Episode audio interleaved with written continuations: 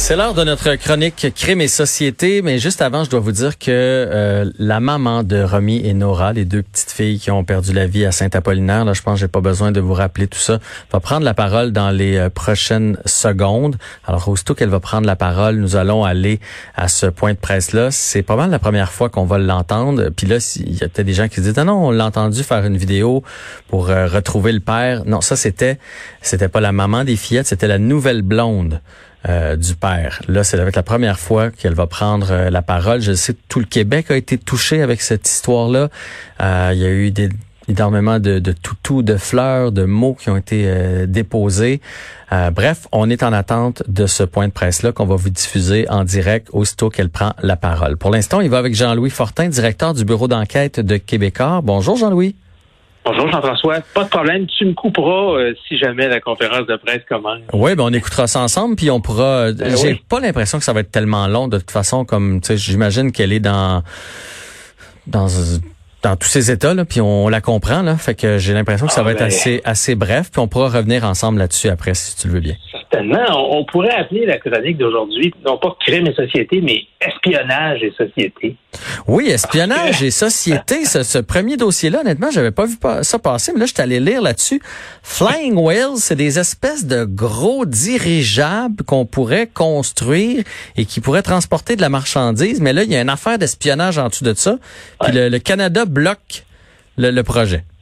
On s'était tous demandé qu'est-ce que le gouvernement du Québec fait à investir 30 millions de ton argent, puis de mon argent, puis de l'argent de tous les gens qui nous écoutent dans une grosse ballonne, un projet de dirigeable pour transporter du matériel minier, par exemple, euh, dans le nord du Québec, des endroits qui sont pas facilement accessibles. Quand notre bureau d'enquête avait, révélé les détails, ça avait fait poser beaucoup de questions. Est-ce que c'est vraiment un projet porteur d'avenir? Est-ce qu'on n'a pas mieux à faire à investir 30 millions? En même temps, ben, c'est Investissement Québec, hein, que c'est du capital de risque. Ça peut arriver des fois qu'on mise sur un cheval, puis ben oui, ça va nous rapporter, euh, on va gagner plus que notre mise dans quelques années. Donc, ça se justifiait, euh, selon euh, Pierre Fitzgibbon, qu'il de l'économie. Là, quelques mois plus tard, ce que mon collègue Alexandre Robillard du bureau d'enquête nous apprenait ce matin, c'est que non seulement les, les fameux dirigeables n'ont toujours pas décollé, mm-hmm. mais là, en plus, c'est bloqué à Ottawa parce que le gouvernement fédéral craint, c'est sérieux, là, que la Chine soit derrière le projet et l'utilise pour euh, des tentatives d'espionnage. Moi, j'en croyais pas mes oreilles quand, quand, Alexandre, le journaliste, euh, m'expliquait ça. Mais on a travaillé au fil des jours, des semaines pour effectivement se rendre compte que Ottawa évaluer les risques avec sérieux. Mhm. Ce qu'on dit, entre autres, c'est que c'est une société chinoise, EVIC, qui serait derrière la maison mère de Flying Wells, euh, compagnie euh, française, un nom très français d'ailleurs, Flying Wells. Euh, mais il y aurait eu aussi des ingénieurs chinois qui auraient travaillé sur le projet. C'est que non seulement EVIC aurait fourni du capital, beaucoup d'argent, mais aussi qu'il y a des ingénieurs, très, très, très drôle comment, comment une, dépêche dans un quotidien national chinois euh, raconte l'histoire. Un groupe d'excellents ingénieurs chinois sera envoyé pour rejoindre l'équipe Flying Wheels. Ça semble quasiment comme un manuel de propagande. Bref, euh, il y, a eu des, excellents ingénieurs chinois qui ont travaillé à la conception euh, de, de, de, projets chez Flying Wheels. Et là, ben, Ottawa, on, on sait, il y a des tensions depuis plusieurs mois déjà là, avec les deux Canadiens qui sont détenus encore en Chine, Justin Trudeau, qui avait eu euh, qui avait eu des mots très durs pour la conduite de la Chine là-dedans. N'a pas fini, ça n'a pas réglé d'ailleurs mhm. Alors, on peut comprendre qu'Ottawa bloque ce projet-là en disant ben, on a un investisseur chinois, euh, on a des risques euh, potentiels pour qu'il y ait de l'espionnage. le problème, c'est que Québec a déjà décaissé l'argent. Le chèque de 30 millions. Le chèque est, est, dans mal. Le chèque est dans mal. Donc là, euh, qu'est-ce qu'on va pouvoir faire pour récupérer l'argent public s'il y a possibilité de le faire? Moi, j'ai bien hâte de voir. Euh, ce qu'il faut comprendre là-dessus, c'est qu'on a essayé de parler à de nombreuses reprises à Pierre Fitzgibbon, le ministre responsable au cours des derniers jours, et il n'a pas répondu. Hmm. Peut-être en vacances. Euh, mais moi, j'ai bien hâte de, l'entendre là-dessus parce que, ultimement, ben, c'est des fonds publics. Euh, oui, les risques d'espionnage, c'est une chose, mais quand on mise 30 millions comme ça sur un projet qui décolle pas, c'est, ça, ça, devient là, tout le monde est, concerné. Et puis le fameux dirigeable, là, euh, ben, il n'y a, toujours pas. Là, présentement, il existe encore. On a une belle photo aujourd'hui dans le Journal de Montréal, le Journal de Québec, mais c'est pas une photo, en fait, c'est un dessin, là. Non seulement pour quelque chose qui devait voler en 2021. Personne n'en a encore vu euh, de prototype. Personne n'a encore vu à quoi ça ressemblerait réellement. Et euh, ça peut prendre plusieurs années. Alors, même si Ottawa donnait son feu vert aujourd'hui, euh, dire OK, c'est beau, il n'y a plus de risque d'espionnage, mais il faudra après ça probablement quelques années pour qu'il soit certifié. Et à ce moment-là, ben, c'est pas avant peut-être 2024 ou 2025 euh, que ce projet-là pourrait décoller. Mais disons qu'on a des gros doutes. Et même Sébastien Bougon, qui est le PDG de Cyan Wells, euh, nous a avoué qu'effectivement, euh, c'était un, peu, selon ses, mots, une épée de Damoclès. C'est-à-dire que si Ottawa dit non, mais lui, il va remballer puis il va retourner en France. Est-ce que tu penses que euh, Justin Trudeau retient ça justement pour faire pression pour les, deux Canadiens qui sont détenus ou ils ont vraiment peur à de l'espionnage? C'est-tu du bluff ou c'est pas du bluff? Une très bonne question. Je j'ose penser qu'il y a une raison sérieuse derrière ça, puis c'est pas seulement une sorte de monnaie d'échange. Là. Je pense pas que honnêtement, je pense pas que l'investissement d'Avic, qui est la compagnie chinoise là-dedans, puisse être une monnaie d'échange. Valable. Je pense pas que Dieu Chinois, vous allez pouvoir revenir euh, faire voler deux, trois dirigeables dans le Nord québécois. Ouais. Pour, pour, c'est important. Euh, non, c'est ça. Mais disons que ça rentre dans le disons que les, soupçons sont probablement la, lumière rouge allume probablement plus rapidement à Ottawa présentement en raison du contexte euh, ambiant. Mais en, même temps, j'avoue qu'il y a des gros dirigeables comme ça qui se promènent partout à travers le Québec. Tu leur mets une coupe de caméra puis une coupe d'affaires, puis effectivement, c'est une belle façon de faire de l'espionnage. Je dis pas que c'est le cas là, mais mais je comprends, je comprends si jamais on dirait un film. Là. Il y a comme une logique quand même derrière tout ça. Oui, effectivement. Puis des fois, c'est pas c'est pas nécessairement au niveau d'avoir des caméras, mais c'est une fois que tu as, euh, euh, investi euh, parce qu'il faut créer une entreprise, et là, ben, tu tisses des liens avec la machine administrative, la machine gouvernementale, espionnage, il ne faut pas nécessairement l'entendre.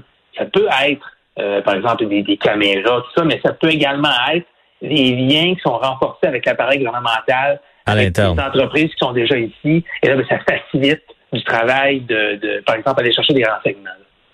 Parlons de votre gros dossier du week-end que j'ai suivi avec beaucoup d'intérêt, les 400 structures inquiétantes, tu sais, pas 20, là, 400, ça veut dire là les Québécois partent là, faire le tour de la belle province là, pour euh, les vacances. On ne sait pas là, mais on passe par-dessus un paquet de structures qui tiennent avec de la broche.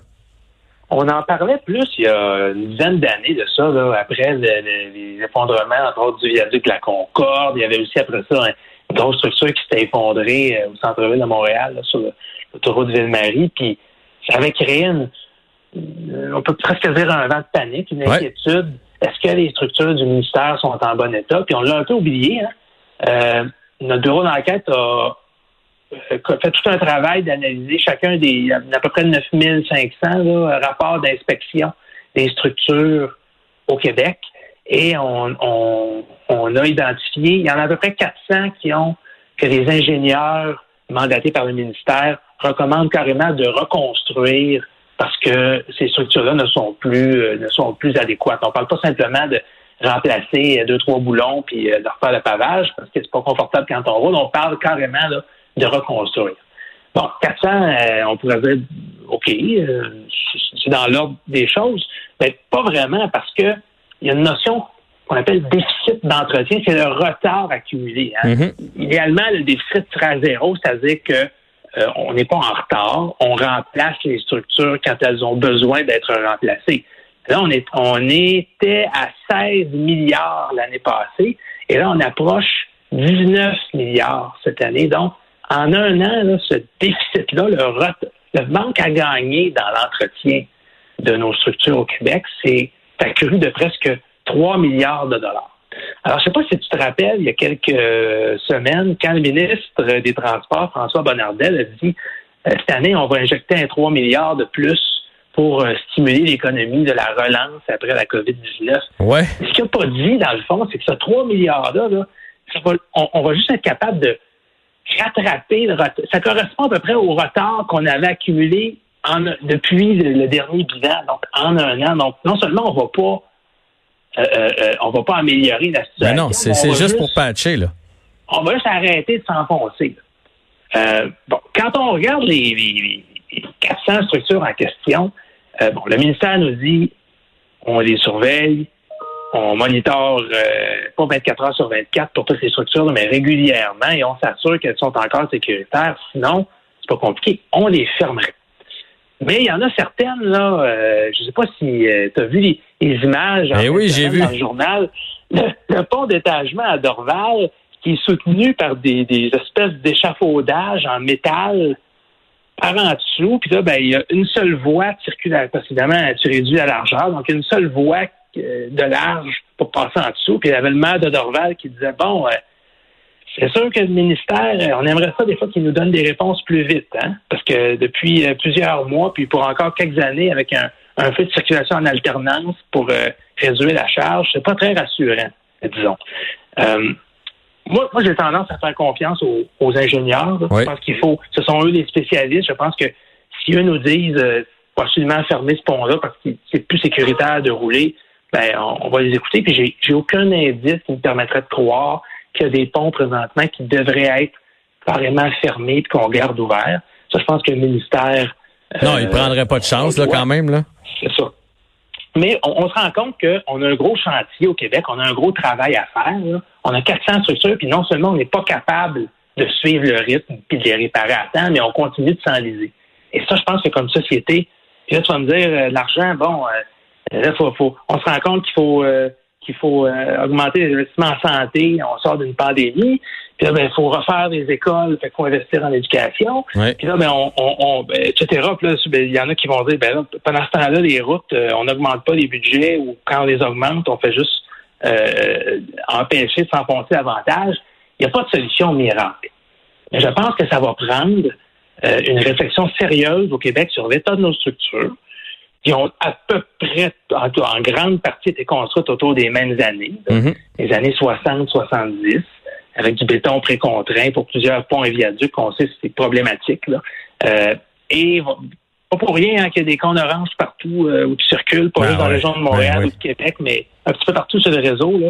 Euh, je, je, pense qu'il y a un sérieux travail de dire comment on va faire pour euh, sortir la tête de l'eau, être capable de dire, ben maintenant on fait, on fait plus juste entretenir et patcher notre réseau, mais on est on, on, on va vers l'avenir. Comment on l'améliore, notre réseau? On n'est pas encore rendu là. Il faut juste trouver une solution pour qu'il arrête de se détériorer. Oui. Puis après ça, qu'on l'entretienne. Quand on bâtit du nouveau, faut l'entretenir. C'est, pourtant, c'est tellement facile à comprendre. C'est comme n'importe quelle de nos maisons. Tu sais, c'est une maison sur laquelle tu mets pas d'argent pendant 10 ans. Mais à un moment donné, tu as trop d'argent à mettre dessus, puis ça n'a juste pas de bon sens. Il faut les, il faut, il faut toujours se renouveler. Puis on dirait qu'on comprend pas ça au Québec. On fait toujours du patchage. C'est ça. Puis dans le cadre de notre dossier Route en déroute, qu'on, depuis plusieurs mois maintenant, il y a des experts qui nous le disent, la meilleure façon d'entretenir une route, c'est comme une maison, comme tu le dis, c'est pas d'attendre que tout soit fini puis de reconstruire, c'est d'intervenir au bon moment, c'est-à-dire dès que tu commences à avoir une fissure, dès que tu commences à avoir des nids de poules, etc., c'est là que ça coûterait moins cher, que c'est mm. plus efficace. Ça semble difficile de procéder comme ça au Québec, malheureusement. En tout cas, c'est de la lecture intéressante. Euh, euh, euh, on, il y a beaucoup de lecteurs qui, qui nous ont dit qu'ils ont aimé euh, parcourir. On avait un cahier de 16 pages, là, et puis là, ben, région par région, l'Abitibi-Témiscamingue, Gaspésie, euh, Montérégie, et pour chaque région, ben, on montre euh, des pires structures. Donc, ce sont toutes des ponts ou des viaducs qui sont à remplacer absolument d'ici deux, trois, quatre, cinq ans maximum. On indique aussi dans quel état ils sont, qu'est-ce qu'on a trouvé comme problématique, euh, des fissures, de la rouille, de l'éclatement de ah, béton, etc. C'est de la bonne lecture, mais c'est il y a de, belles photos aussi. Euh, Jean-Louis Fortin, euh, c'était très agréable de se parler. C'était un beau dossier dans le Journal de Montréal en fin de semaine. Et ben, est-ce que c'est toi qui passes la semaine avec moi? Je pense bien que oui. On doit me le confirmer. On doit me le confirmer, mais ça me ferait bien plaisir. Ben, t'as passé ton audition haut la main, fait que je te reprends demain, pas de problème. Excellent. C'est bon. Jean-Louis Fortin, bon après-midi, directeur du bureau d'enquête de Québécois.